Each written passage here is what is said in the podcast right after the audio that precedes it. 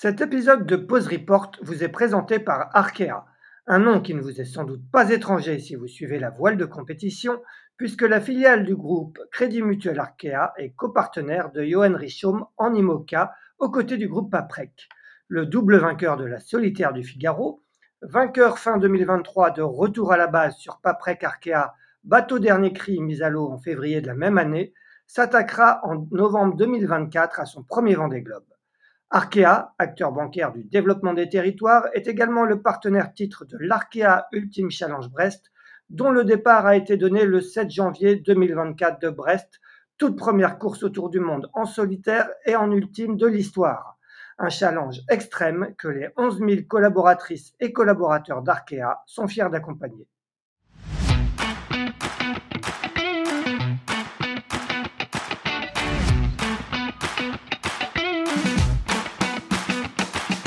Bonjour, vous écoutez Pause Report, le podcast qui décrypte et analyse chaque semaine l'actualité de la voile de compétition.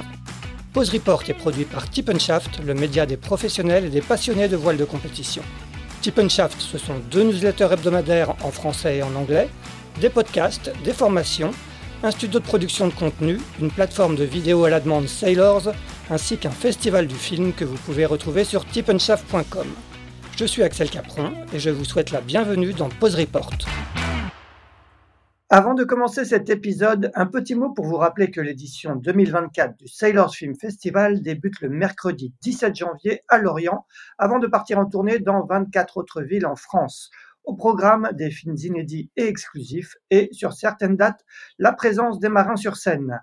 Le Sailors Film Festival est présenté cette année par le CIC, avec également le soutien de Musto et Eli Hansen. Infos et réservations sur sailorsfilmfestival.com. Bonjour à tous et bienvenue dans ce 148e épisode de Pause Report, le podcast hebdomadaire de Shaft qui explique, décortique, décrypte et analyse l'actualité de la voile de compétition sous toutes ses coutures en compagnie des meilleurs experts. Nous sommes le mardi 23 janvier.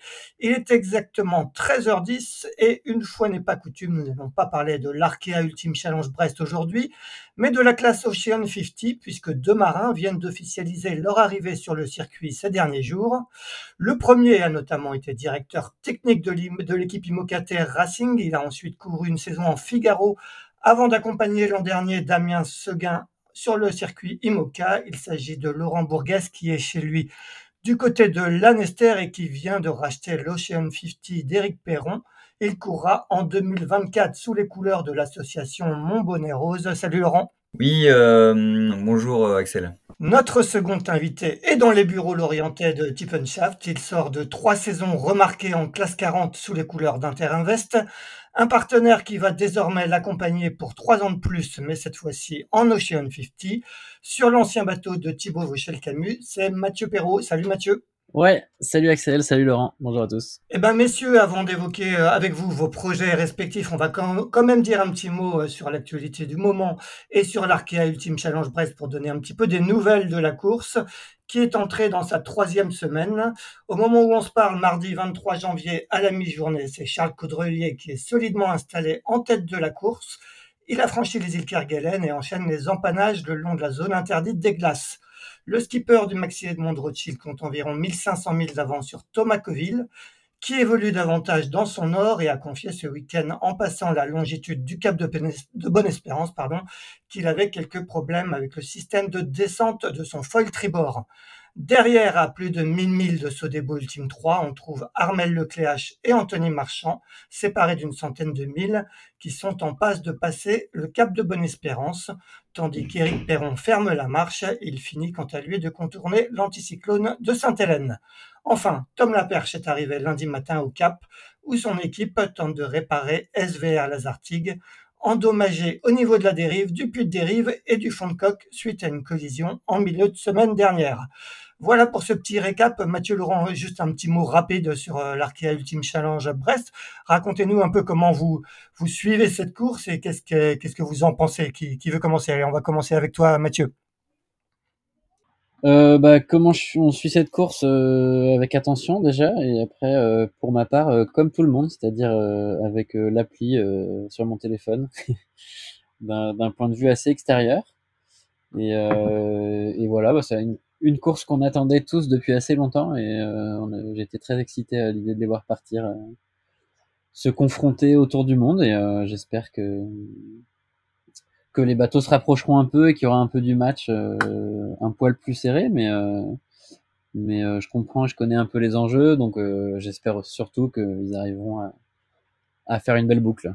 Et toi, Laurent, est-ce que tu, as, tu te passionnes pour cet Arkea Ultimate Challenge ou tu regardes ça d'un petit peu loin? Non, non, écoute, je regarde ça avec beaucoup d'attention parce que c'est vrai que c'est des bateaux euh, bah, qu'on euh, au, quotidien. hein. Moi, je suis basé à Lorient depuis, euh, depuis plus de 15 ans. Pour ma part, j'ai bossé pour pas mal d'équipes, dont je connais personnellement certains skippers. Et donc, oui, on suit ça avec beaucoup d'attention. c'est un, défi de, taille, hein. Je pense qu'on l'oublie un petit peu. En tout cas, je sais, je sais pas comment on le perçoit le grand public, mais on, oublie quand même que euh, ils sont en train de réaliser quelque chose de, bah, c'est une première, hein, voilà, un tour du monde euh, en solo sur des, des trimarans géants volants, euh, voilà, ils sont, c'est un vrai, un vrai défi sportif et technique pour pour tout le monde de la course au large. Donc ouais, beaucoup beaucoup d'attention à, cette course. Les, images du départ ont été, enfin, été assez extraordinaires. Euh, et puis les images embarquées aussi qu'on voit. Euh, euh, voilà, pour les avoir vues de, de, près dans la rade de l'Orient, dans les cours de Groix, naviguer et voler, les voir au large tout seul, c'est assez extraordinaire de voir ça. Et, et, est-ce que pour, pour vous, l'un comme l'autre, qui, qui arrivé dans le circuit Ocean 50, on va en parler juste après, est-ce que est-ce que c'est un rêve, la classe ultime? Est-ce que c'est quelque chose qui fait rêver? Est-ce que au fond de vous, vous dites pourquoi pas un jour? Laurent, on va continuer avec toi. Ouais, écoute, euh, bah en, solo comme ils font, ça paraît un peu inaccessible parce que euh, bon, il faut, faut, faut, être dans une écurie euh, avec des moyens financiers assez colossaux. Mais par contre, oui, sur en, en, en, tant que sportif et marin, bah, imaginez faire un Jules Verne dans, une, dans un équipage sur ce type de bateau. oui, moi ça m'exciterait beaucoup. Et toi, et toi, Mathieu? Euh, bah oui, oui, c'est sûr que moi j'ai toujours été assez stimulé par le, le Jules Verne et l'équipage, ce tour du monde en équipage, que je trouve assez, euh, assez incroyable. Mais euh, après, pour répondre à ta question, il y a quelques mois, je n'osais même pas rêver un jour faire de l'Ocean 50, donc euh, je, je, suis loin de m'être projeté sur un ultime. même si fondamentalement, je suis un grand passionné des bateaux et depuis qu'ils existent, ces bateaux-là me, me fascinent. Mais... mais voilà, le rêve, il est déjà en train de s'écrire pour moi, donc. Bon, bah justement. Concentrer sur ce qu'on fait. Justement, on va parler de, vos rêves respectifs de naviguer en Ocean 50 qui vont donc devenir réalité euh, cette année. Euh, Laurent, on va, parler euh, déjà avec toi. On va revenir rapidement. Tu as été directeur technique et boat captain pour plusieurs, auprès de plusieurs marins, hein, Yves Le Blévec, Tanguy Delamotte, Boris Herman, Thomas Ruyant. Euh, tu as décidé il y a un peu plus de deux ans maintenant de, te lancer quelque part à ton propre compte sur ton propre projet sportif en, en débutant notamment en Figaro. C'était c'était euh, une volonté de, de, longue date pour toi de, de naviguer sur ton propre projet ou, ou c'est venu petit à petit? Oui, alors pour, pour corriger un tout petit peu, euh, je, je me lance pas, c'est-à-dire que je me relance plutôt. Et tu te relances, tu as fait du mini assez, assez, longtemps quand même. Tu as fait deux fois la mini transaction. Voilà, j'ai fait, fait, deux fois la mini, euh, voilà, en 2007 et 2009. J'ai fait un début de saison de Figaro aussi, enfin une AG2R euh, en 2010 et un début de saison de Figaro 2 en 2011. Et puis après, j'ai voilà, eu des, belles opportunités qui ont démarré euh, justement avec Yves Le Blévec en multi 50 euh, en 2012. Euh, pour être bot captain. Et, puis après, je me suis laissé un petit peu happer par bah, plein de belles opportunités qui sont ouvertes en tant que bot captain, voilà, sur des IMOCA avec Tanguy, de la mode sur Initiative Cœur, et sur des bateaux de plus en plus performants, de plus en plus récents, jusqu'à bah, toute l'aventure avec Thomas, sur deux, deux éditions de Vendée Globe. Donc non, c'est plus un, un, un retour, aux sources que j'avais envie de faire, un peu avec la crise de la quarantaine, on voit, on voit les années qui passent, euh, voilà, je me suis éclaté pendant 10 ans euh, à, bosser pour, euh, pour d'autres skippers. Et j'avais en tête bah, ce, cette, saison en 2012 avec Yves Le en multi 50 qui m'avait absolument passionné. Moi, je venais de l'Orma avant, j'avais, j'avais bossé, je bossais en tant que préparateur et, responsable composite, notamment chez Gita, dans le Gitana Team, à l'époque des Orma qui, qui courent plus aujourd'hui, mais euh, c'était des, des assez incroyables. Et de découvrir le 50 avec Yves, ça m'avait assez fasciné par la, facilité des bateaux et les performances pour des, 50 pieds en, quand même c'est des bateaux qui sont plus simples, hein, construits en, pour les coques en fibre de verre en fort carbone. Les, bras sont en carbone, le mât aussi, mais, globalement, c'est des, bateaux qui poussent pas la, la technologie à l'extrême. Et j'avais trouvé le format euh, vraiment très adapté à des petites équipes, c'était familial et, avec beaucoup de sensations, un peu comme un, comme kart quoi, hein, euh, par rapport à de la Formule 1. Et, depuis ce moment-là, je, me suis dit que je, rêverais d'avoir un jour un projet multi 50. Euh, donc aujourd'hui Ocean 50 puisqu'ils sont équipés de foil. Et tu, as commencé pourtant par une saison en Figaro. C'était pour toi un passage obligé ou là encore une question d'opportunité? Euh, non, pour moi, c'était un passage obligé parce que euh, bah, du coup, ça faisait quand même 10 ans que j'avais pas fait de solo. Euh, et c'était un projet que j'avais écourté en 2011. Et je m'étais vraiment régalé à, courir sur les courses d'avant-saison en Figaro 2. là, avec le Figaro 3, ben, c'était toujours la, même dynamique. Donc j'avais vraiment envie de m'y remettre en me disant, bah voilà, j'ai pas réussi à faire la solitaire du Figaro et je voulais, je voulais la faire, vivre ça. Et, et puis c'était un, voilà un bon moyen de, de, redémarrer euh, sur un projet sportif en tant que skipper. Le niveau est très très élevé, donc c'était un peu engagé de ma part de me relancer là-dessus. Euh, mais écoute, c'était très stimulant et puis je m'en suis sorti pas trop mal, donc euh, euh voilà, j'étais très très content de faire ça. Et avec déjà ben, la recherche de partenaires pour et, de bateaux aussi pour, pour ce projet Ocean 50 auquel je pense depuis plus de 10 ans. Mathieu, toi, tu as, comme Laurent, débuté par, par la classe mini, hein, une participation à, la Mini Transat euh, en 2019, si je ne me trompe pas, et tu as fait directement, toi, le, le, choix de, passer en classe 40. Est-ce que, est-ce que le, choix de la classe Figaro t'avait effleuré à, à, ce moment-là de, de, ton parcours, ou tu as tout de suite voulu passer en, classe 40 euh, Non, ouais, j'avais pas envisagé le Figaro euh, du tout, parce que le format me séduisait un peu moins que, le classe 40. J'ai beaucoup aimé aussi euh, moi le développement des bateaux, euh, même si les classe 40 sont des bateaux assez raisonnés en termes de développement. On n'est pas sur des protos où on change tout tout le temps, mais mais il y avait quand même une notion de préparation de bateaux, des grandes courses transatlantiques. Voilà, enfin l'échelle de projet me paraissait un peu plus adaptée à ce que je voulais faire. Et après, je suis je suis beaucoup la classe Figaro et euh, j'ai fait euh, des entraînements d'hiver l'année dernière avec Pep, euh, Pep Costa pour la forêt en Figaro et c'est un support qui me qui m'attire de plus en plus. Mais mais voilà, c'est c'était pas c'est pas dans mes priorités et aujourd'hui encore moins avec ce qu'on est en train de mettre en place. Est-ce que tu peux faire un rapide bilan de tes trois saisons euh, en, classe 40 avec euh, un terrain vest, un terrain veste pardon, qui est et un bateau qui avait été un, plan un plan David Raison si je me trompe pas? Ouais exactement. Euh, ben écoute la classe 40, je suis très triste de la quitter, même si même si je suis très heureux de, de retrouver la classe, de découvrir la classe Ocean 50.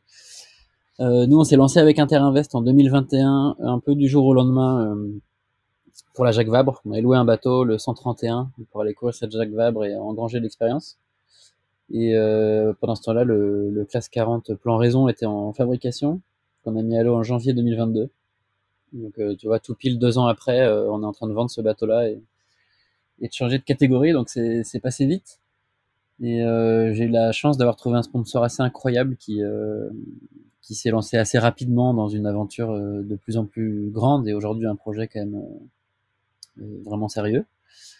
Et le bilan de la classe 40, bah, c'est que la classe elle est absolument magnifique. Hein. Je pense qu'il n'y a pas de, il a pas de débat. Toutes les courses sont pleines. Il y a des bateaux qui se construisent de partout. Le niveau a explosé et est vraiment super super élevé en ce moment. Et je pense que la, la, Jacques Vabre qu'on vient de terminer en classe 40 était quand même une belle synthèse de ce qu'est cette classe avec euh, une course qui n'était pas finie jusqu'à la fin, un match à tous les niveaux. Euh. elle, était, vraiment vraiment passionnante à suivre, en tout cas en classe 40, je trouve. Euh, et voilà. Et on a rencontré quelques petites mésaventures sur le chemin, parce que j'ai cassé le bateau sur la route du Rhum en tapant un ovni. Et, là, on a encore eu quelques petits problèmes de structure sur le sur le bateau au début de la course, mais mais non, ouais, la classe 40, j'y reviendrai, j'y reviendrai avec grand plaisir. Bon, on va parler juste euh, une dernière, un dernier mot avec toi, Laurent, sur euh, toi. Tu as fait une, saison l'année dernière essentiellement tournée vers l'IMOCA en, accompagnant Damien Seguin jusqu'à la Transat Jacques Vabre. Quel, quel, bilan un peu tu tires de, cette saison en IMOCA Écoute, c'était une, saison assez incroyable pour moi parce que bon, il y avait ce, cette saison en effet avec Damien qui était le bah, le, gros, euh, le gros de la saison sportive. Euh, après, j'ai réussi aussi à, naviguer pas mal en Ocean 50, mine de rien, euh, avec le Pro Sailing Tour, avec Christopher Pratt. Et, puis déjà le, Grand Prix de 5 et la Fast and Race avec Eric Perron sur son bateau. Euh, donc finalement, j'ai réussi au milieu de, cette saison euh, IMOCA avec Damien à, faire aussi l'Ocean 50. Donc euh, c'était assez intense pour moi. Et écoute, la, saison avec Damien, bah, pour moi, c'était déjà aussi un rêve en tant que sportif de faire cette Jacques Vabre en IMOCA parce que c'est une, classe reine aujourd'hui avec un niveau assez incroyable. Les bateaux sont, sont devenus aussi rapides que des multicoques. Euh, pour des, trains de plomb, comme on les appelle. C'est assez incroyable d'arriver à faire voler du plomb. Et euh, voilà, donc moi j'ai joué un peu une double casquette en tant que, sportif, mais aussi euh, j'ai amené bah, mon expérience technique parce que Damien, il a fait l'année dernière une, énorme transformation sur son bateau qui était l'ancien Safran 2. Et donc ils, ils ont changé les foils pour mettre des foils de nouvelle génération et qui impliquaient énormément de modifications structurelles au bateau, donc j'ai apporté un peu ma, euh, mon expérience pour épauler l'équipe euh, dans, cette transformation et faire en sorte que le, que le bateau arrive à un, niveau de fiabilisation le, le, plus élevé possible dans le moins de temps, euh, dans, le moins de temps possible. Donc voilà, on a plutôt bien réussi sur de, ce point de ce point de vue là. Bon, malheureusement pendant la course on casse la baume, voilà qui était normalement un élément euh, déjà bien vérifié et bon, visiblement passé, passé solide. Donc euh, pour le projet de Damien de manière générale, c'est plutôt, bien d'avoir cassé ça. Sinon, le reste du bateau était très, très, bien fait pour, euh, pour sa transformation. Donc, très, très content de cette aventure sportive sur le, bateau tenant du titre euh, du, du, Vendée Globe, euh, ancien maître coq de, Yannick Bestaven. Euh, Mathieu, toi, le, circuit Ocean 50, tu l'as aussi, je crois, côtoyé l'année dernière. Tu avais fait une petite apparition sur le trophée des multicoques, c'est ça? Ouais, exactement. J'ai fait trois courses. J'ai fait le, la course qui s'appelait The Arch entre Saint-Nazaire et Saint-Malo. On a fait une journée de Grand Prix et ce petit offshore où là c'était le bateau de Thibaut et on était euh, Thibaut, Sebrog et moi. Euh, super instructif de naviguer avec deux marins qui ont autant d'expérience sur ces bateaux.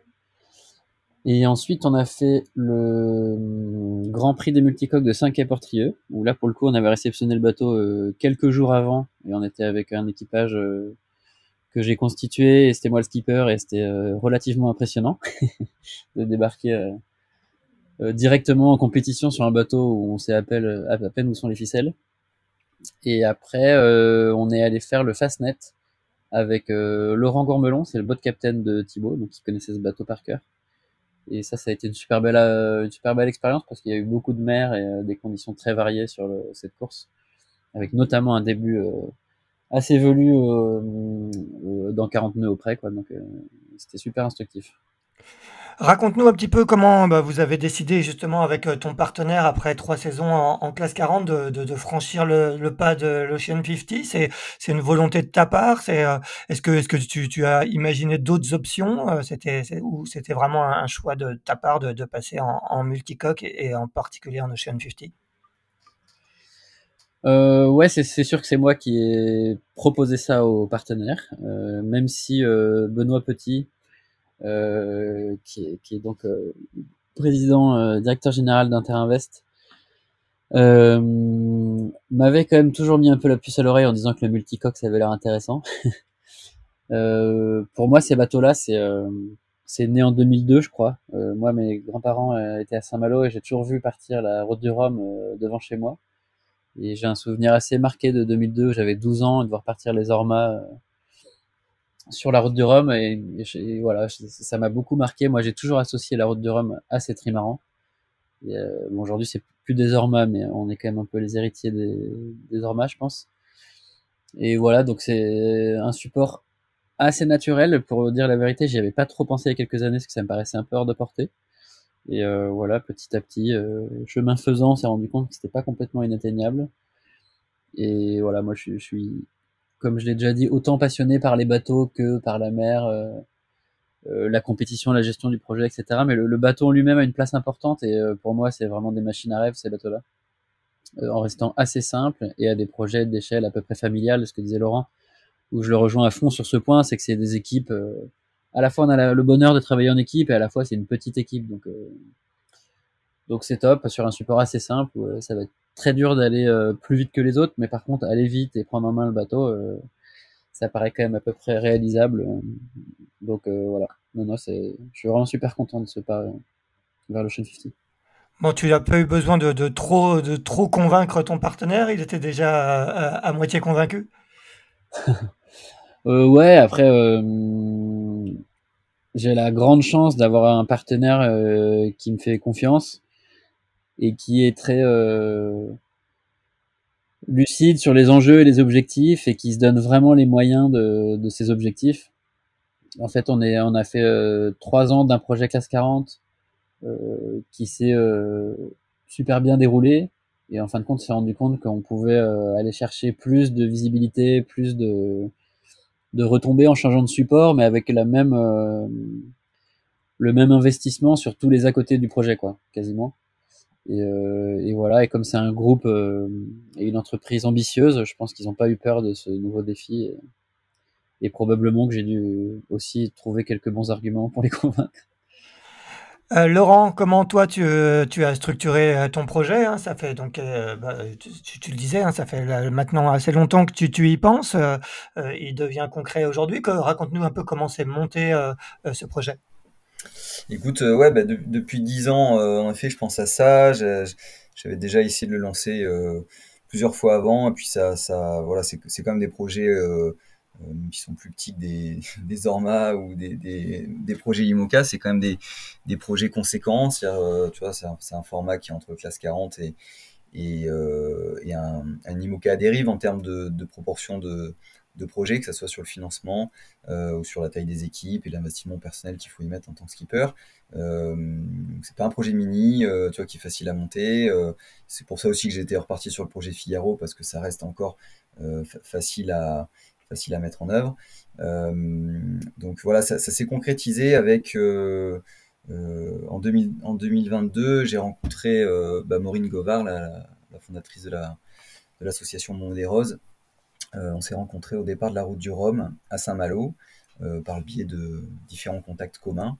Et voilà, de là, donc moi je lui ai raconté un peu ce que je faisais. Moi je bossais pour une équipe à ce moment-là et ce que j'avais envie. Donc j'avais ce projet-là euh, en rêve depuis très longtemps. Et, et puis elle, son rêve, c'était d'avoir un bateau euh, rose euh, aux couleurs de son association. Donc on a voilà, c'était une discussion sur le ponton comme ça, un peu en l'air. Et puis on s'est rappelé plus tard. Et puis bah, depuis un an, je suis devenu ambassadeur de l'association pour la partie sportive. et puis on a aggloméré autour de nous euh, plein de, de bonne volonté, des, investisseurs passionnés, et puis des, euh, voilà, on a, un premier partenaire qui nous, permet qui nous a permis de lancer le projet, euh, qui sera, voilà, qu'on annoncera quand, quand on aura trouvé l'ensemble du financement et, qu'on aura bouclé la déco du, bateau. mais au moins, ça nous a permis voilà, de lancer l'achat de, de, ce bateau et, et puis d'imaginer ce bateau rose qu'on a en rêve tous les deux depuis, depuis maintenant plus d'un an. Quoi tu peux nous dire un mot de cette association et est-ce qu'elle est qu'elle est qu'elle participe au, financement ou c'est juste tu, tu, portes les couleurs euh, de l'association? Ouais, voilà, alors il y a quelque chose qui qu'il faut vraiment clarifier, c'est que l'association, il y a, y a aucun aucun financement qui vient de l'association. Euh, le, montage du projet, c'est qu'on on offre euh, la, le naming et puis la, la déco principale à l'association. Et après, c'est les partenaires euh, qui seront affichés sur le bateau, qui financent comme un sponsoring classique le, budget de fonctionnement sportif. Euh, voilà, c'est des modèles comme Initiative Cœur, comme euh, Link Out et comme, comme d'autres. donc ça c'est assez clair là-dessus et pour moi c'est important en tant que skipper qui est qui est rien, enfin que voilà que les choses soient claires. Le but c'est de d'aider l'association à avoir de la visibilité grâce aux projets sportifs, pour, voilà, pour augmenter ses actions, augmenter ses, financements aussi pour, son propre fonctionnement.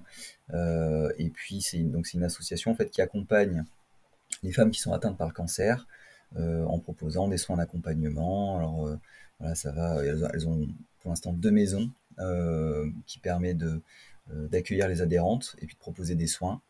Euh, et puis après, bah, il y a un panel d'activités euh, assez incroyables qui sont, qui sont proposées. Et nous, dans le, dans le projet Voile, on aimerait, euh, on est en train de monter des, séjours voile post-cancer et qu'on pourra, qu'on pourra faire un peu partout en France. Donc ça, c'est vraiment la nouvelle activité qu'on aimerait finir de, de, lancer avec le, le, bah, le, lien avec le partenariat du, bateau. Voilà, voilà un peu le principe. D'accord. En, termes de, financement, tu, en es où aujourd'hui? Quel, est un peu le, budget visé et qu'est-ce que, qu'est-ce que tu, as aujourd'hui? Écoute, pour l'instant, on a euh, un tout petit budget qui nous permet voilà, de, de, bah, financer le bateau et puis les, frais de, fonctionnement avant les, avant les courses.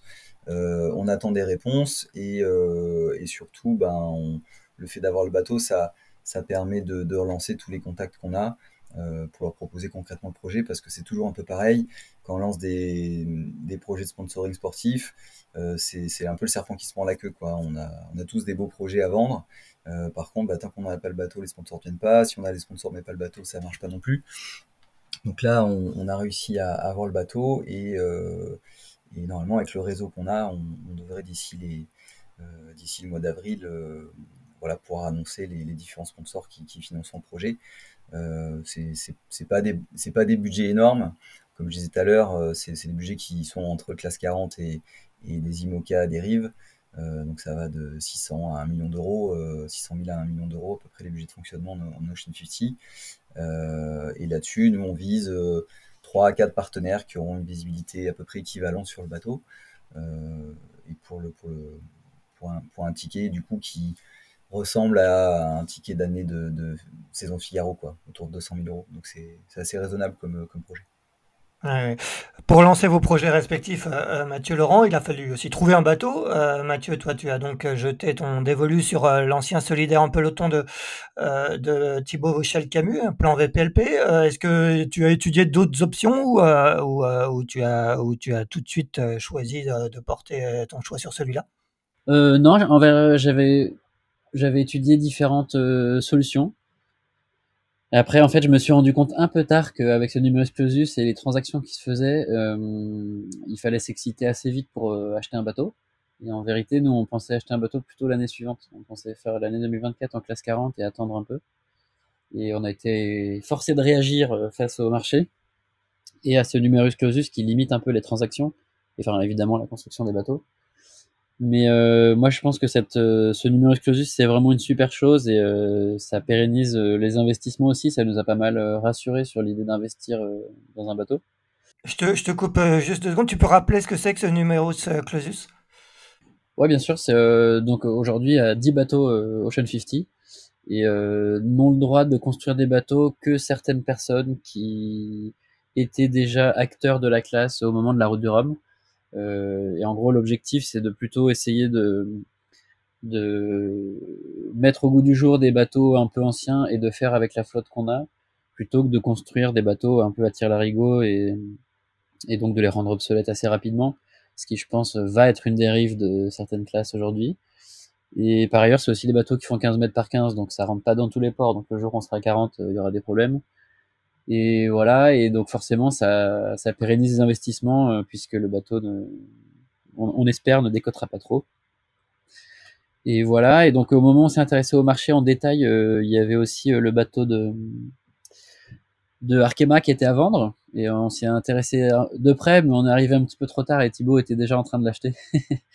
donc on n'a on pas voulu jouer la compétition et surtout on était clairement un coup en retard. Donc, euh, donc euh, on a acheté le bateau de Thibaut et c'était du coup une histoire qui était assez sympa. On a beaucoup échangé avec Thibaut. Et ce bateau nous paraît assez rassurant déjà pour un premier bateau. On est persuadé qu'il a beaucoup de potentiel. Euh, voilà, donc on a pas mal de petites idées pour le faire un peu évoluer. Là déjà, on fait un chantier de modification assez important dessus. Et, voilà. en tout cas, c'est une base saine et on est vraiment super content de cet achat et de ce bateau qu'on aime déjà beaucoup. Et toi, Laurent, comment comment s'est fait le choix de, de l'ancien maintenant French Touch d'Eric Perron? Bah écoute, euh, moi quand, quand, j'ai quand j'ai vu que tout était euh, aligné pour euh, pour pouvoir se positionner concrètement sur sur l'achat d'un bateau, bah, il restait que deux bateaux à vendre. Il restait voilà celui d'Eric et celui d'Armel Tripon, l'ancien petit doudou. Et hum, voilà, bon, c'est des bateaux très différents par leurs caractéristiques architecturales. Et celui d'Eric, bah, j'avais navigué dessus cette, enfin l'année dernière. Euh, et c'est voilà, un, un, bateau qui est plus rassurant dans ses lignes de, coque euh, pour un premier projet. Euh, donc c'est l'ancien Prince de Bretagne avec lequel Lionel Lemonchois a gagné la route du Rhum en 2010. Et voilà, il y a des coques un petit peu plus volumineuses que les autres bateaux. il est un petit peu plus lourd que les autres aussi, mais du coup beaucoup plus marin. et notamment, bah, comme disait Mathieu tout à l'heure, sur le départ du Fastnet l'année dernière, il y avait, voilà, on a pris 40 euh, et un peu plus au près avec une mer vraiment, euh, vraiment formée. Et qu'à ce bateau, et euh, écoute, sur ce bateau-là, à aucun moment on a, eu peur avec Eric. donc je me suis dit que c'était le, bateau parfait pour lancer un, premier projet en multicoque. dont l'objectif quand même principal est de faire voilà, du double et du solitaire avec la route du Rhum dans trois ans. Euh, donc pour pouvoir euh, être performant et attaquer, bah, euh, avec un bateau sur lequel ça passe bien dans la mer, on est, on est plus confiant. Tu, tu l'as récupéré, tu, tu, tu, le reprends tel quel ou est-ce que tu, comme Mathieu, tu, tu, fais des modifications dessus? Écoute, moi je le reprends tel quel. on va faire juste l'entretien du matériel. Voilà, comme j'ai déclenché le, l'achat un petit peu plus tard que les autres, bah, du coup il n'y a, plus de place dans les chantiers ni sur les terre-pleins. Euh, mais du coup, par rapport à l'état du bateau, c'est pas très gênant.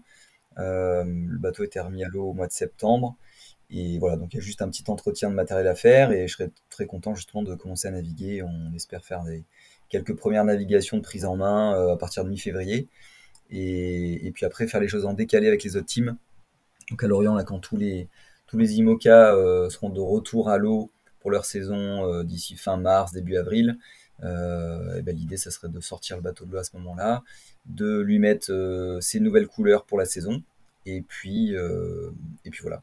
Donc, euh, on, fera un, on fera un beau chantier de modification, parce que pareil, c'est un bateau qui a du potentiel et qui peut encore progresser de manière importante.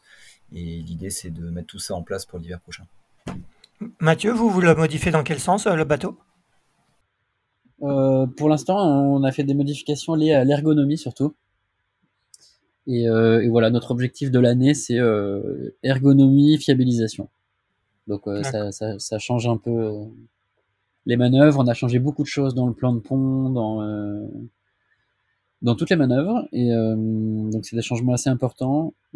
ça joue, de mon point de vue, évidemment beaucoup sur la performance, mais on n'a rien touché de, qui soit en lien directement avec la performance. Qu'on n'a pas déplacé un foil, changer un flotteur ou on fait des gros changements comme ça. ergonomie Au, niveau de, ton équipe, est-ce que tu conserves la même équipe qui t'accompagnait en classe 40 ou est-ce que vous vous êtes renforcé Est-ce qu'il faut, faire venir des spécialistes de multicoque à, tes côtés? Euh, ouais, alors les deux. On a conservé la grosse équipe qu'on était puisqu'on était deux. Donc euh, Vincent l'Ancien, qui était le boat captain du classe 40, sera le boat captain du, de l'Ocean 50.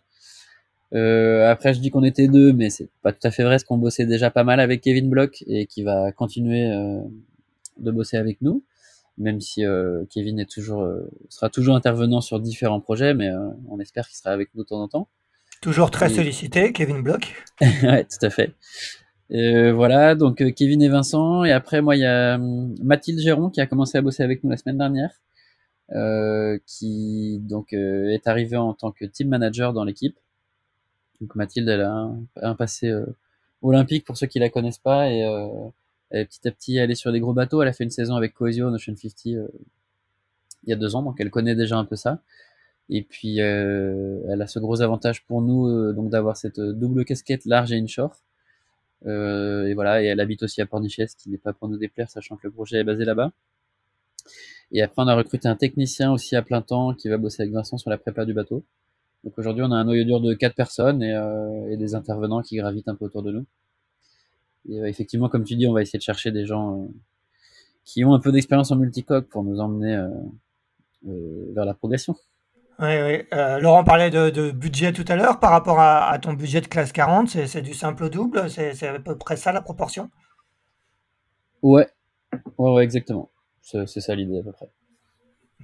Laurent, de ton équipe, ton équipe, euh, de ton côté, ton, ton équipe aussi, tu l'as étoffé, qui, qui va t'accompagner sur ce projet d'Ocean 50 Écoute, pour l'instant, on est, on est deux. Il y a hum, Simon là, qui, bah, voilà, qui m'accompagne là, depuis euh, plusieurs mois pour la, euh, pour la finalisation de ce projet. Euh, après, l'équipe est en cours de constitution. Hein. On a, voilà, on encore, on est encore en phase de, recherche de partenaires pour, euh, pour finaliser tout ça.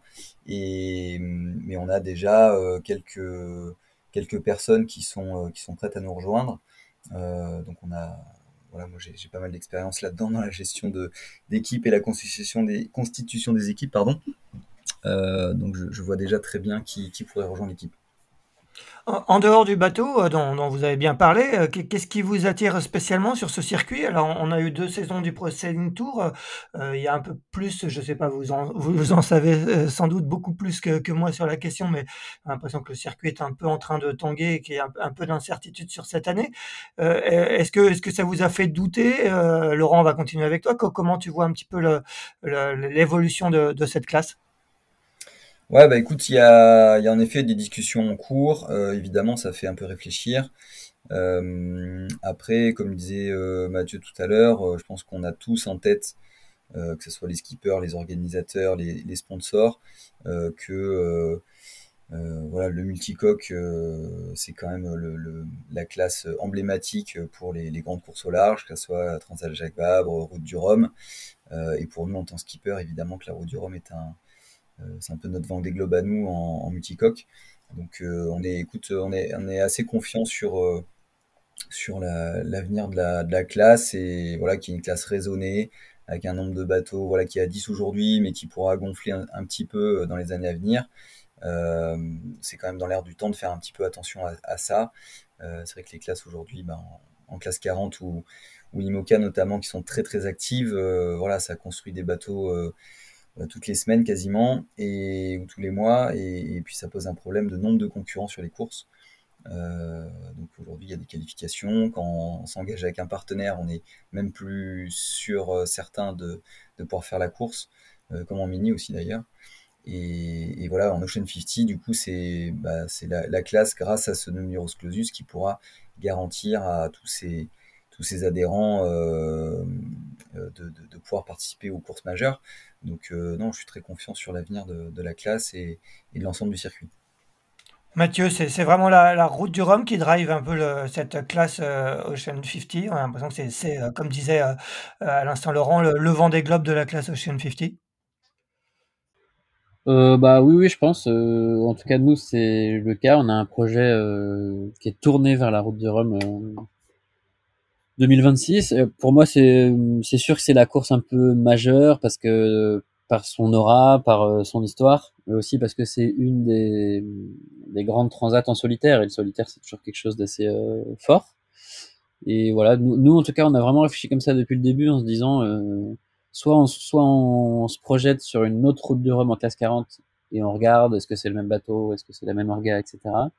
Euh, soit on va viser euh, une route du Rhum sur un autre support, et dans ces cas-là, on s'y prend tout de suite. Mais en tout cas, euh, nous, on aimait beaucoup l'idée que il y ait cette année une année d'équipage, l'année prochaine une année plutôt de double, et ensuite une année de solitaire. C'était vraiment une suite assez logique. Et voilà, donc effectivement, on est tourné vers ça. Mais après, moi, ce que je trouve génial avec cette classe, c'est qu'elle a une grande richesse de par son plateau. Déjà, aujourd'hui, les 10 bateaux sont actifs. Donc, euh, entre euh, nous, le bateau qu'on a racheté, Laurent et euh, le bateau d'Armel Tripon qui a aussi été vendu, je crois. Euh, tous les bateaux euh, seront sur le circuit normalement cette année. Donc euh, pour moi, ce qui fait la force d'une classe, ce sont les bateaux. donc là, il y a 10 bateaux, dont quelques bateaux neufs, et en tout cas que des projets bien ficelés. Donc j'ai aucun doute que la classe va, va savoir créer des événements magnifiques. Et pour moi, cette classe, elle avait un petit coup d'avance aussi avec, avec le Pro Sailing Tour et ce format super intéressant qui allie de l'inshore, du côtier et la participation aux grandes courses au large. voilà, je trouve ça vraiment génial avec une offre tournée un peu plus vers les sponsors et, et des retombées qui sont assez géniales sur nos navigations euh, de RP, etc. Donc euh, ouais, je suis super euh, enthousiaste à l'idée de faire cette première saison et j'ai aucun doute que la classe va réussir à, à créer des belles choses, même s'il y a encore pas mal de petits sujets en cours, ce qui est normal, je pense. Bon, justement, pour finir, je ne sais pas ce que vous pouvez me dire à date, mais euh, à quoi va ressembler un petit peu cette, euh, cette année 2024 Je sais qu'il y, avait une transat euh, qui était dans l'air du temps, la, la, la course de la route d'Eterneva, si je me trompe pas. Est-ce que est-ce que est-ce qu'il va y avoir une transat? Quel, va être à, quoi va ressembler le programme de, de cette année? Même si vous pouvez peut-être pas me le dire en détail, Laurent, vas-y, lance-toi. Vas-y Laurent. la, patate chaude est pour Laurent. Merci, merci Mathieu, je te redresserai ça. Euh, non, mais écoute, euh, ce qui est sûr, c'est qu'il y aura la route des Terre-Neuva. Donc, c'est une nouvelle transat euh, exclusivement réservée aux Ocean 50. Donc, ça, c'est plutôt, plutôt génial d'avoir une course pour, pour, pour cette catégorie. le, ça sera au mois d'août. Et le format est pas encore complètement, le format de, le format de la course n'est pas complètement figé. Ça, ça va être annoncé bientôt, dans quelques semaines. Euh, donc voilà, je peux pas, pas donner plus de détails que ça. Mais en tout cas, voilà, ça sera au mois d'août. Et il y aura que des Ocean 50, donc euh, bah, si tout va bien euh, pour les bateaux, 10, 10, bateaux au départ, donc ça va être assez, assez chouette de vivre ça. Et après, bah, il y aura sur la saison, mais les dates sont pas encore arrêtées, il y aura toujours des circuits de Grand Prix en Atlantique et en Méditerranée. donc voilà, on est toujours content d'être sur les deux bassins et avec une, fin de saison plutôt en Méditerranée. Euh, donc c'est pareil, c'est plutôt bien de finir en Méditerranée en fin de saison euh, plutôt qu'en Atlantique. Donc euh, voilà, ça va être assez, assez riche et, et sympa comme, comme à son habitude pour un circuit d'Ocean 50. Ce qui pourrait être la, la Med Max présentée par, par Quito de pas avant, juste avant le, le départ de, de la Jaguar, c'est au programme? Je ne je, je, je, pourrais pas te dire d'infos là-dessus, je sais pas. D'accord, ok, très bien. Eh bien, très bien, euh, messieurs, on va pas vous retenir plus longtemps. Je sais que Laurent avait un, programme euh, un petit peu chargé en ce début d'après-midi. Il a un petit peu décalé euh, ce programme pour nous. Merci beaucoup, Laurent. Merci, Mathieu, aussi d'être passé par les bureaux de Tip Shaft. On va suivre avec attention vos, vos, grands débuts sur ce circuit Ocean 50. On rappelle euh, que le grand objectif pour vous deux est la route du Rhum 2026. Euh, euh, préparez-vous bien, naviguez bien et bah, quant à nous, on se retrouve la semaine prochaine pour le 149e épisode de Pause Report. Bonne journée à tous. Merci beaucoup et merci pour l'invitation. Ouais, merci Axel et puis Laurent, à très bientôt. Merci d'avoir écouté cet épisode de Pause Report. N'hésitez pas à nous dire ce que vous en pensez en bien ou en mal et n'hésitez pas à le partager. Si vous souhaitez suivre l'actualité de la voile de compétition, je vous encourage à vous abonner à la newsletter de Tippenshaft envoyée chaque vendredi à 17h. Pour vous inscrire, ça se passe sur tippenshaft.com. A bientôt